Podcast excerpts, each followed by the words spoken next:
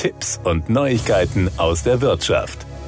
Einige Energieversorger verhindern eine Korrektur von zu niedrigen Rabatten durch die Strom- und Gaspreisbremse und ignorieren dabei die Gesetzeslage. Das hat eine Recherche des Geldratgebers Finanztipp ergeben. Die Preisbremsen werden anhand des Jahresverbrauchs berechnet. Setzen die Energieversorger diesen zu niedrig an, können Verbraucher um hunderte Euro benachteiligt werden. Dazu sagt Energieexperte Benjamin Weigel von Finanztipp, Anbieter vermitteln gerne den Eindruck, dass die Jahresverbrauchsprognose in Stein gemeißelt sei und sie sich bei der Berechnung der Preisbremsen penibel an die Gesetzeslage hielten. So schreiben etwa die Unternehmen Maingau Energie, Montana Energie und Vattenfall auf ihren Webseiten, dass die Jahresverbrauchsprognose und damit auch die Preisbremsenentlastung nicht angepasst werden könne. Das verschleiert die tatsächliche Gesetzeslage, mahnt Weigel. Denn laut der Strom- und Gasnetzzugangsverordnung ist eine Anpassung der Jahresverbrauchsprognose in begründeten Ausnahmefällen durchaus möglich. Weicht der reale Verbrauch deutlich von der Prognose ab, kann das als begründeter Ausnahmefall gelten, sagt Weigel. Der Energieversorger ist dem Gesetz zufolge dafür zuständig, die fehlerhafte Prognose gegenüber dem Netzbetreiber zu melden.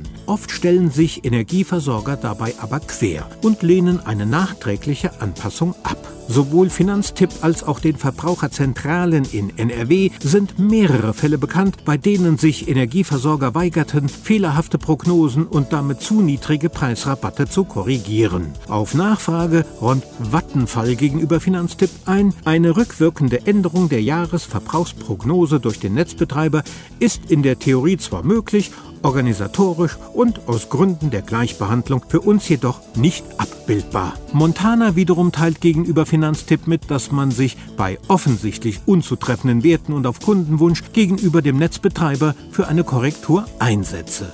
Weigel rät, stellen Verbraucher fest, dass der Wert deutlich unter ihrem tatsächlichen früheren Jahresverbrauch liegt, sollten sie widersprechen und den Anbieter zur Korrektur auffordern. Unterstützung kann man dabei von Verbraucherzentralen bekommen, die zu den Preisbremsen beraten und auch die Kommunikation mit dem Anbieter übernehmen können, sagt Weigel. Kommt keine Einigung mit dem Anbieter zustande, kann kostenlos ein Verfahren bei der Schlichtungsstelle Energie eröffnet werden. Das waren Tipps und Neuigkeiten aus der Wirtschaft.